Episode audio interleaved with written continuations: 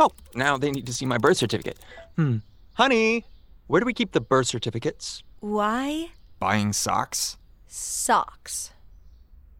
I'll check upstairs. It's easy to be unsafe online. You're the best! Now it's easy to help protect yourself. Norton 360 with Lifelock gives you device security, a VPN for online privacy, and identity theft protection, all in one. Opt in to cyber safety. Save 25% or more off your first year at norton.com/news. Thank you. Switching to Geico is a good idea, especially when you consider everything. First off, Geico makes it easy to switch. They have licensed agents available 24 7 online or over the phone. But if it's so easy, you might start thinking everything is easy, even big wave surfing. And it's not. It's actually quite difficult. Well, if you switch to Geico, you could save hundreds on car insurance. And you could keep saving by bundling your motorcycle, boat, and RV, plus your home or renter's insurance. But saving money might lead you to make some questionable purchases, like a 20 foot feather boa. And do you know how hard it is to clean a 20 foot feather boa? Well, they do have an industry leading mobile app you can use to pay your bill, file and manage a claim, or add a new driver. But when life gets a little easier, it makes you too confident, and you start calling everyone ace. And you're better than that. Well, Geico has a 97% customer satisfaction rating and has been saving people money for 85 years. It's hard to beat that. But you're right. Switch to Geico. It's obviously a good idea. Olá pessoal, tudo de bom para vocês? Pedro Costa aqui e estou muito feliz por estarmos juntos para o 29 episódio do nosso Fala Ansiedade. Hoje vamos falar sobre empatia, que é a terceira atitude facilitadora do crescimento humano, descritas pelo grande psicólogo Carl Rogers. Vou falar sobre o que é empatia. Muita gente confunde, às vezes, empatia com simpatia. Ah, não tive empatia ali com aquela pessoa, é diferente. O que, que empatia tem a ver? Como é que a gente pode usar e exercitar a nossa empatia para melhorar a relação com as outras pessoas, para facilitar o crescimento, o desenvolvimento de outras pessoas, dos nossos filhos, familiares, amigos, pessoas próximas. É, isso tem, também acontece no contexto do atendimento psicológico, por exemplo. E, ao mesmo tempo, claro, não é o nosso fala ansiedade, então sempre também a gente vai falar o que, que isso tem a ver, então, com a nossa ansiedade. Como é que a gente pode, talvez, trabalhar essa atitude facilitadora para melhorar a nossa relação com a gente mesmo, melhorar a nossa, ou seja, superar a nossa ansiedade, principalmente se ela está num nível aí mais complicado, talvez já beirando o nível de adoecimento ou já passando aí de um nível de adoecimento, né? Então tem bastante coisa para falar, vamos entrar no assunto. Então, muito boa tarde para você. Hoje, dia 30 de outubro de 2019, 4h44 da tarde. Já passou agora um pouquinho. E claro, se você está assistindo ou ouvindo em outro momento, então aí bom dia, boa tarde, boa noite, boa madrugada para você. Sei que tem bastante gente aí ouvindo pelo Spotify, pelo Deezer, ou você pode estar acompanhando aí por outra rede social.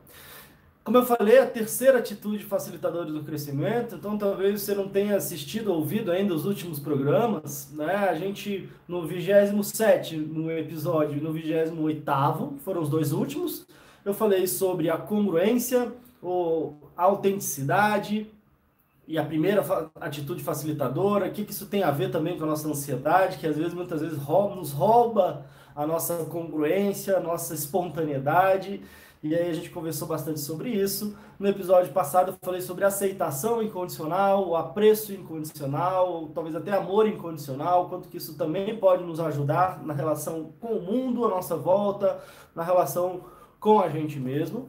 E hoje, então, fechando aí essa trilogia, digamos assim, vamos falar sobre a empatia, ou às vezes até como eu gosto de falar quando estou dando aula, estou falando mais com psicólogos, compreensão empática. Quando a gente fala compreensão empática, inclusive dá para diferenciar melhor empatia, quando a gente fica pensando que é palavra muito parecida com simpatia. Então, se você quiser, já estiver ouvindo, pode deixar já o seu curtido, o seu comentário, quem sabe no final também a gente consegue é, responder alguma pergunta. Já vou dar um oi aqui para a Tica, para Maria, para Rebeca e vamos seguindo aqui.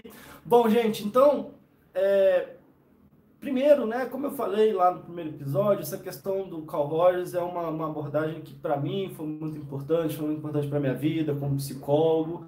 E desde que eu é, entrei em contato com a abordagem do Rogers, meio, meio que não parei mais, fui estudando, fui lendo tudo que ele tinha e fazendo uma, uma formação na área. E como eu falei aqui, eu sei que tem psicólogos que me acompanham, eu sei que tem estudantes de psicologia que me acompanham. Muita gente fala assim: ai, Pedro, eu queria tanto, meu sonho é fazer psicologia um dia, isso pode ajudar. E como eu brinquei, brinquei falando sério, se você mexe com um ser humano, se você se relaciona com um ser humano, sendo professor, sendo um vendedor, sendo é, qualquer profissão, na verdade, que você lida com o ser humano, essas atitudes podem ajudar a melhorar essa relação. E como também somos seres humanos, essas atitudes ajudam muito a melhorar a nossa relação com a gente mesmo, que inclusive esse é o propósito aqui de eu ter encaixado essas três atitudes no nosso Fala Ansiedade. Semana que vem vai ser o trigésimo episódio, nossa, nem eu acredito que é o episódio número 30. A gente começou esse, esse, esse projeto no início do ano. E eu estou separando e preparando algo muito especial para semana que vem, mas não vamos, não vamos antecipar, vamos focar no nosso, no nosso programa aqui de hoje. Então, bom, gente, primeiro, por que, que eu falei que eu gosto de, de chamar de compreensão empática? Porque, na verdade, isso já ajuda a gente a entender um pouco o que, que seria a empatia.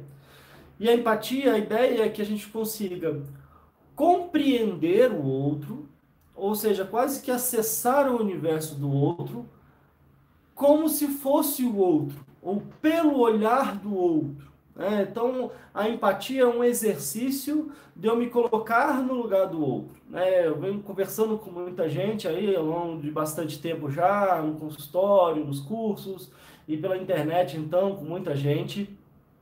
E muita gente traz essa dificuldade, né? Que às vezes parece que a gente vive num mundo onde está todo mundo muito pensando, às vezes, em si, ali nos seus desafios, e, e talvez esteja faltando né, a empatia, ou seja, faltando alguém que consiga se colocar no lugar do outro. Agora, o grande desafio, e aí já antecipando um pouco de um ponto importante que eu quero tratar hoje, é que muitas vezes nos falta empatia com a gente mesmo. Ué, mas peraí, Pedro, simpatia é a gente ter o exercício de se colocar no lugar do outro. A gente não está conseguindo se colocar no nosso lugar? Como assim? Né? Então, é isso segue aí comigo que talvez a nossa falta de empatia com a gente mesmo pode estar tá gerando desafios aí, inclusive relacionados à nossa ansiedade. Fiz um cafezinho aqui antes de, de entrar ao vivo, não consegui nem terminar. Então vamos nessa.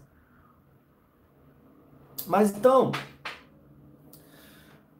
quando a gente fala em compreensão empática, e aí indo um pouco na questão da teoria do Carl Rogers mesmo, ele fala que essas atitudes elas seriam quase como a gente ter um terreno fértil para que uma semente possa crescer e desenvolver.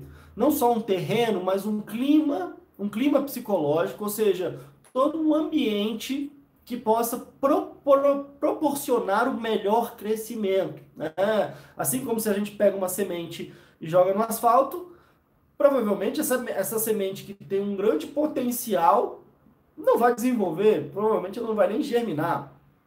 Talvez se a gente pega essa semente e coloca numa terra, num lugar escuro, a, terra pode ser muito boa, mas se não tiver luz, talvez essa planta não vá germinar também. Às vezes, se uma terra não é muito boa e um lugar também não é muita, muita luz e é muito seco, talvez não vá germinar. Ou se tiver um pouco úmido, mas a terra for ruim e pouco sol, talvez ela vai sair uma plantinha ali, vai ficar meio fraquinha e de repente vai morrer.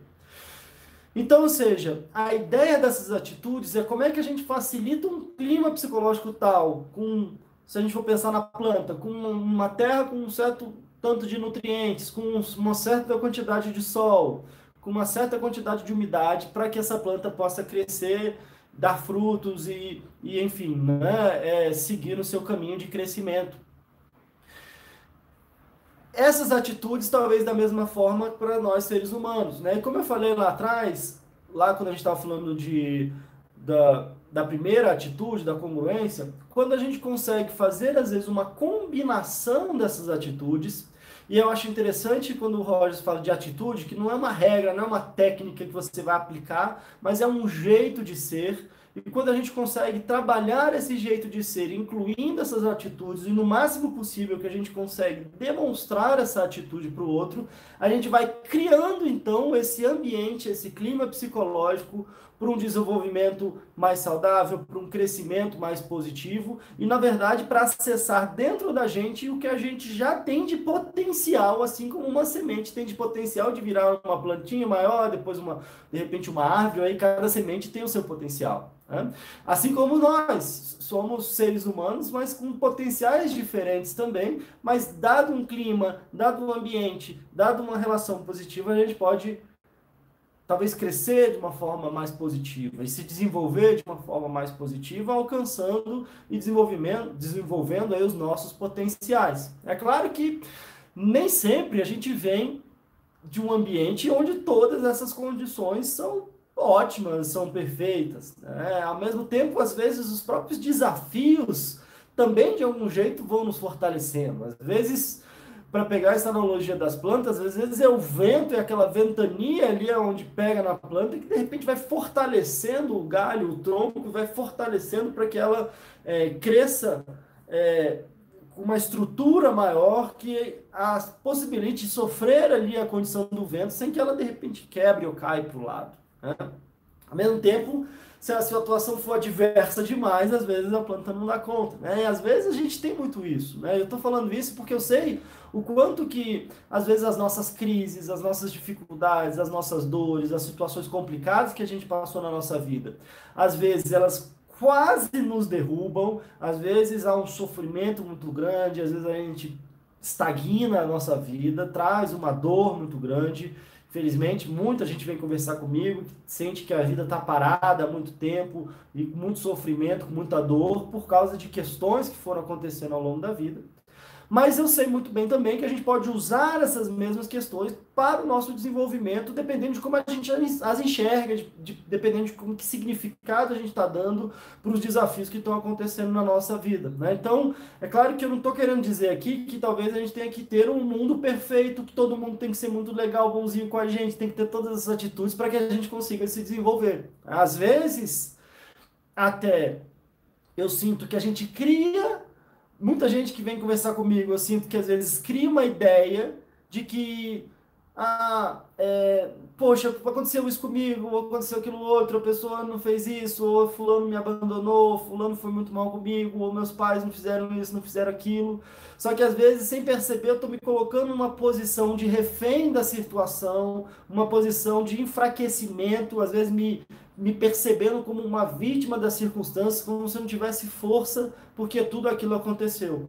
E às vezes, muito do trabalho terapêutico é a gente se empoderar e se fortalecer no sentido de que, peraí, sim, foi muito ruim, foi muito doloroso, mas eu consigo trabalhar isso e vou buscar os meios para me superar em relação a isso e para utilizar até dessas situações que em muitos casos, às vezes, até vieram para me derrubar pra, e eu vou transformar isso em algo que é para me fortalecer. Principalmente porque às vezes eu tenho que focar na minha relação comigo mesmo, focar na relação e no que eu tenho às minhas mãos, no meu alcance. Né? Não adianta a gente querer, às vezes, mudar o outro. Né? Muitas vezes a, a grande saída e o grande salto na nossa vida está em como é que a gente pode se transformar. Porque às vezes a gente passou, sim, por situações muito difíceis e complicadas lá atrás na nossa vida, e às vezes é, coisas muito ruins que fizeram com a gente, e a gente né, lembra com muita dor, só que às vezes a gente fica repetindo, reproduzindo essa mesma atitude do pior que fizeram com a gente, a gente faz com a gente mesmo.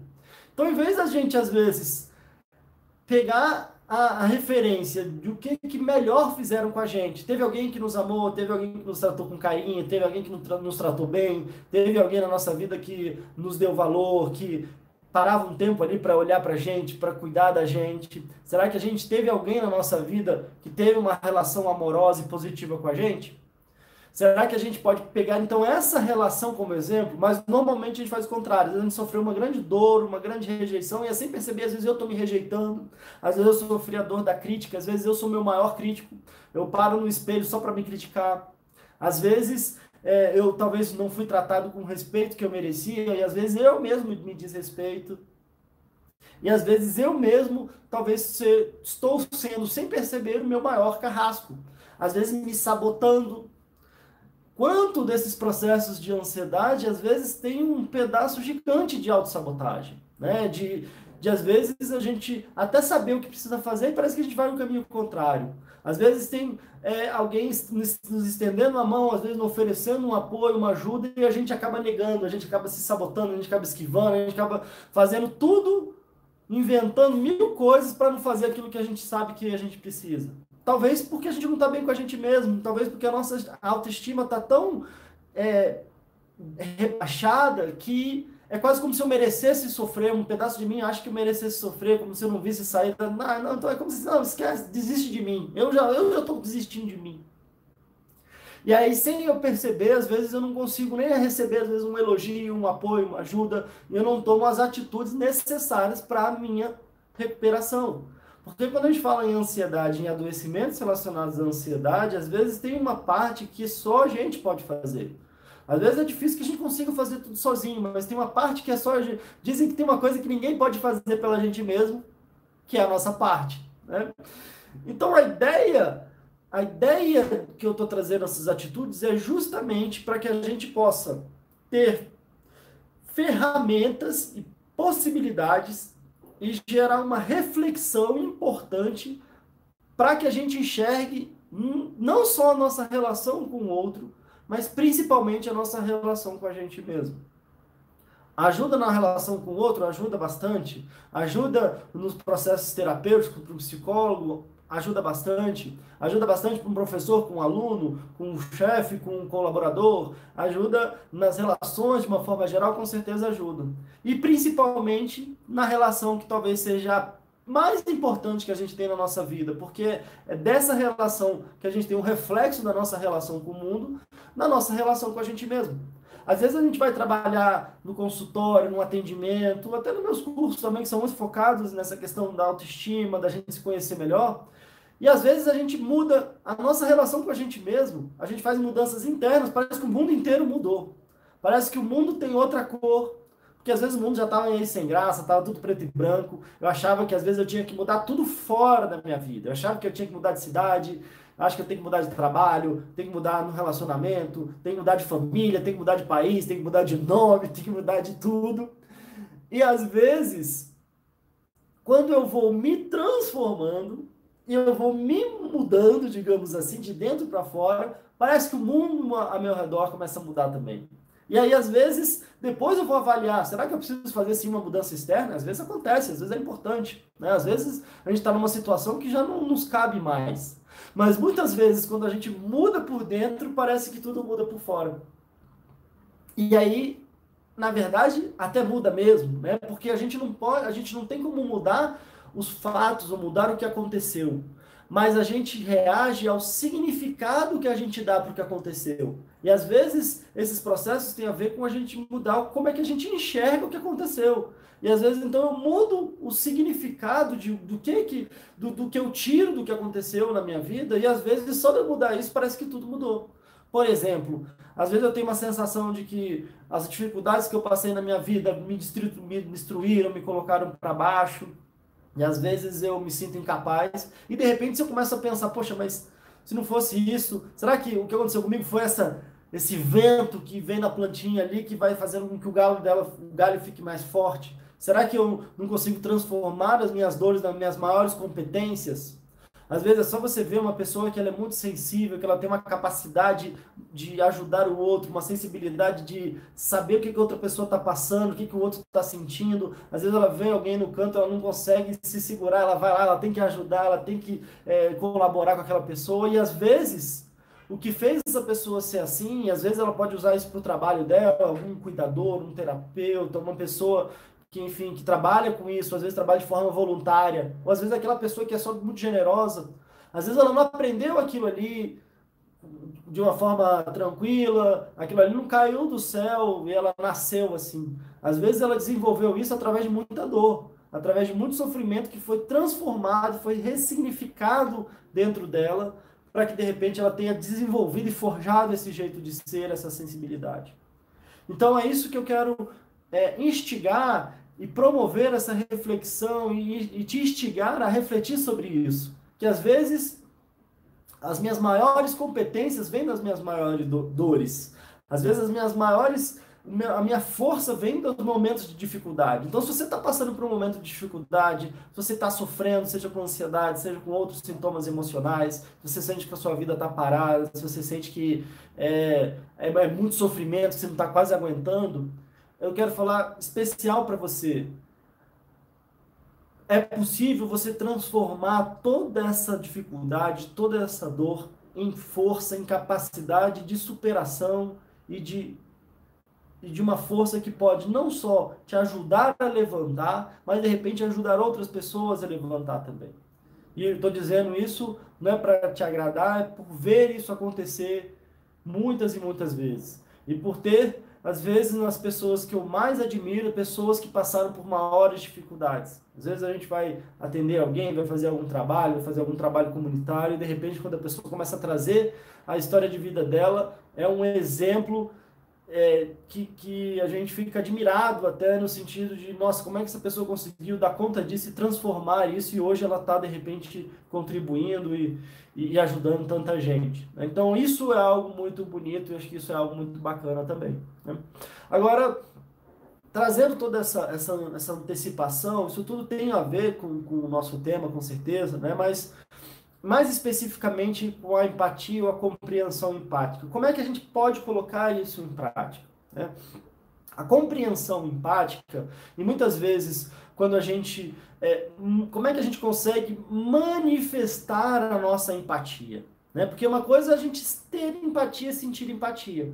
Mas se ela é uma atitude que facilita o crescimento do outro, é como se como é que a gente, como é que o outro percebe que a gente está tendo empatia, né? Uma estratégia interessante é justamente a gente comunicar essa compreensão. E como é que a gente pode comunicar essa compreensão? Às vezes a gente pode comunicar essa compreensão é, tentando reproduzir o que a pessoa já está trazendo. Tinha uma brincadeira, inclusive, é, isso aí, uma, uma piada interna, digamos assim,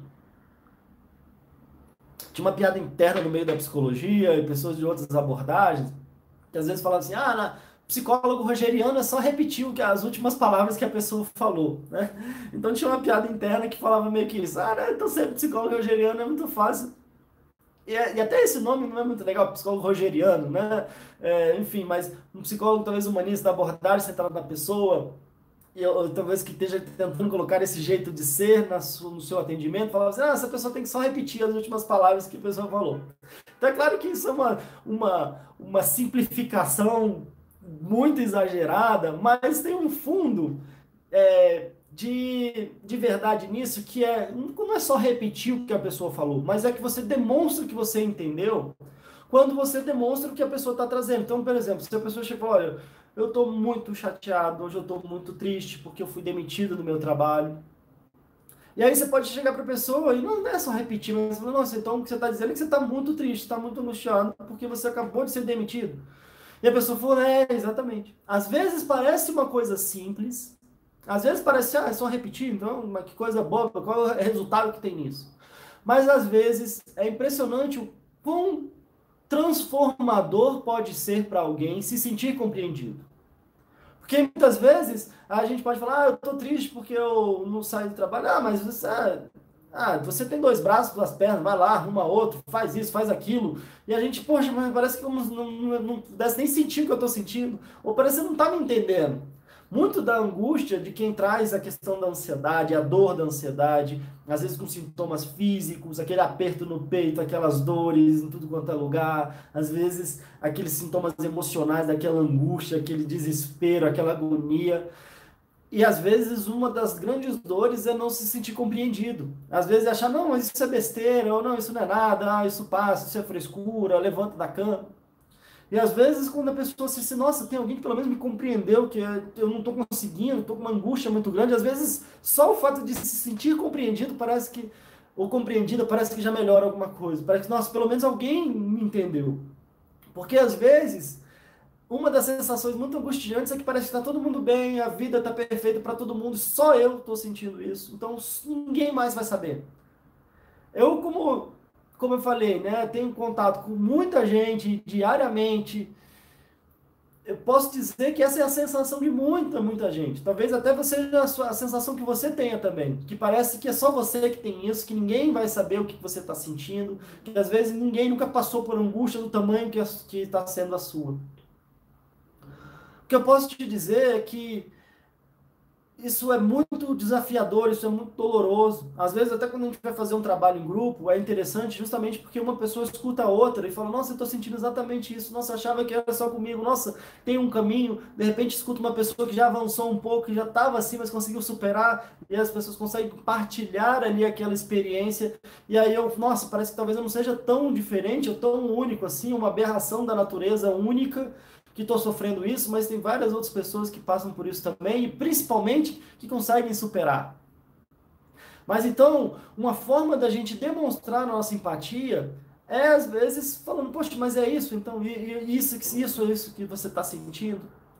E às vezes isso já pode confortar muito. Né? Agora, se eu falo que de repente a empatia, ou às vezes, né, acontece isso nos nossos filhos, né? A criança às vezes ela está é, com raiva eu falei muito isso no episódio anterior, se você não assistiu ainda, então ao terminar aqui, assista a Aceitação Incondicional. Eu sugiro que você assista os três, né? na verdade assista todos aqui, mas esses três são muito legais.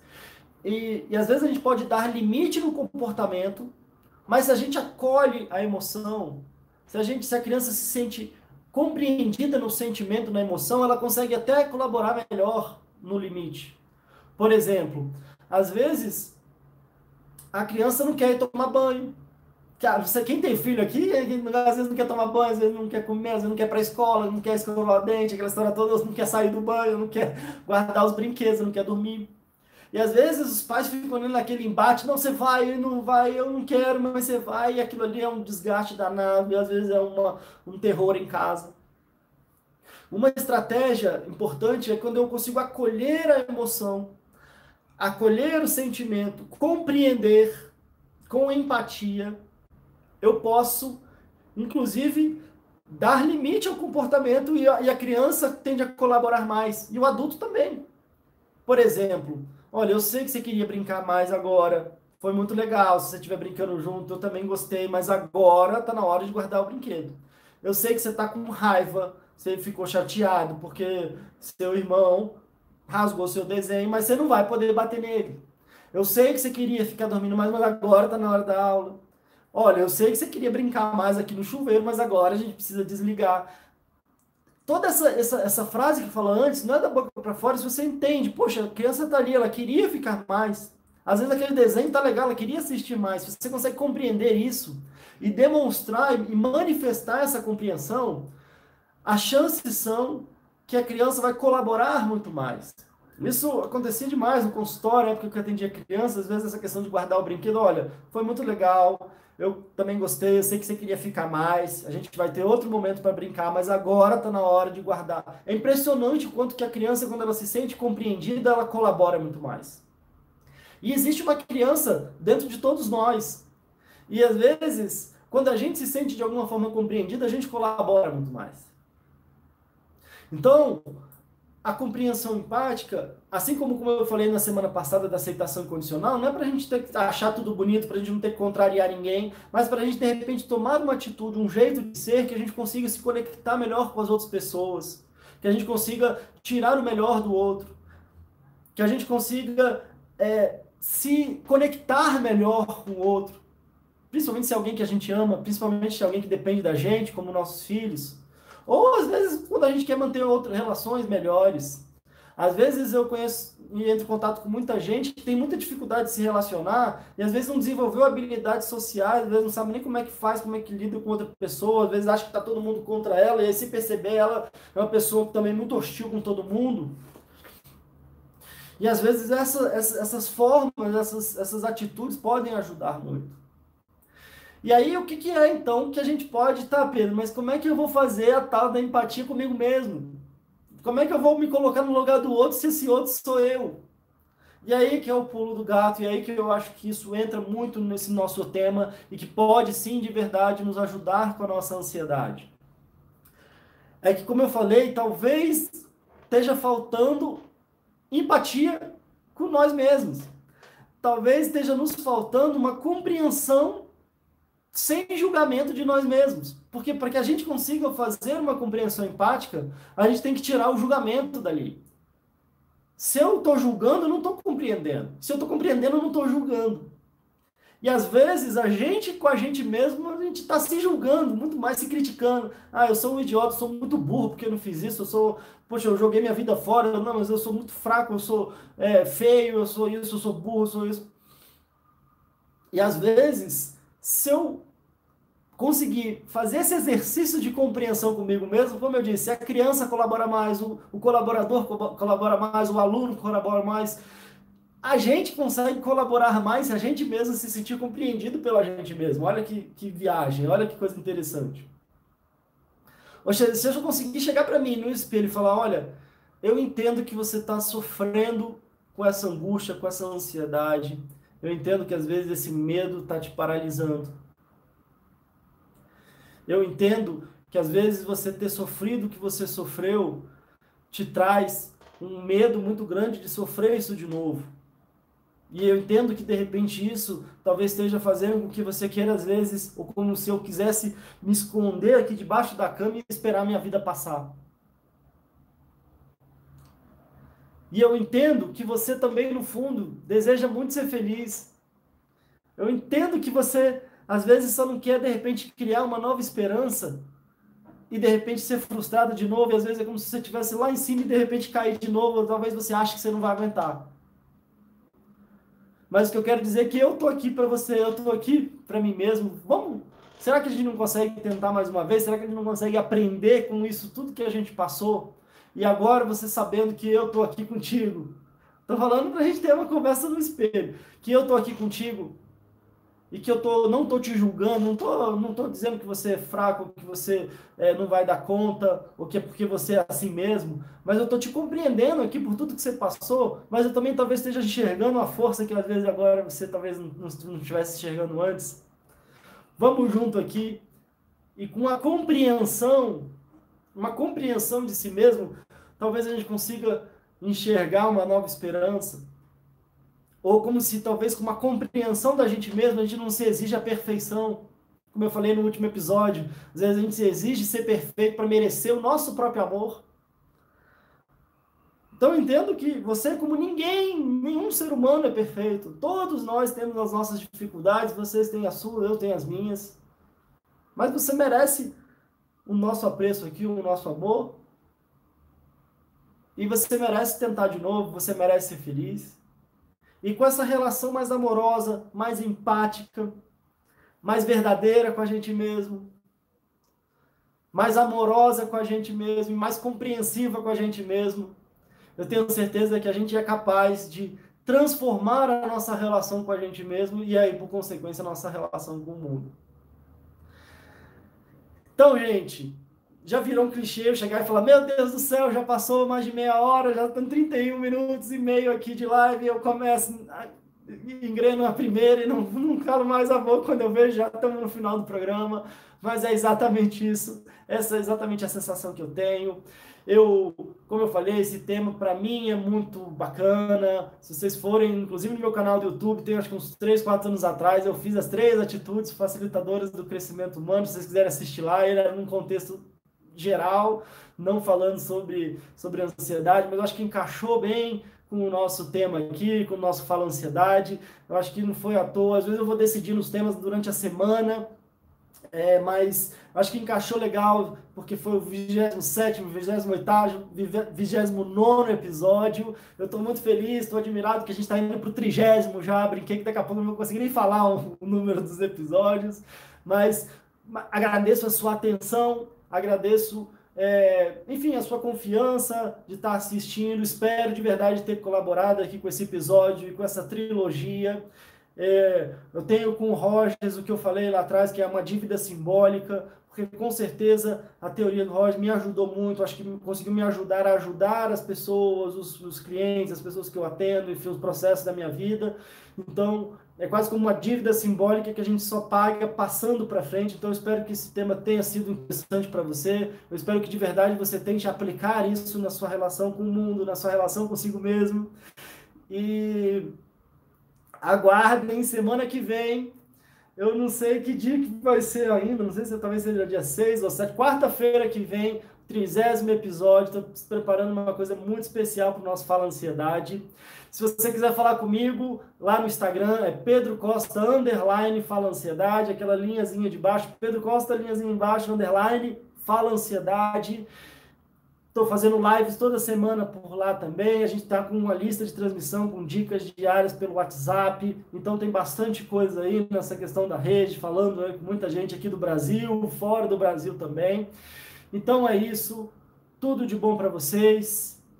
E a gente se vê Obrigado, o pessoal tá falando aqui. Deixa eu ver se eu mando mais um alô aqui. Tica, obrigado. Valeu, Juliana, Sônia. Vai ficar gravado sim, Sônia, pode ficar tranquila. Luísa, muito obrigado. Então é isso, gente. Maria, Maria Juliana, Jéssica, Rebeca. Bom, gente, então é isso. Tudo de bom para vocês e até a próxima.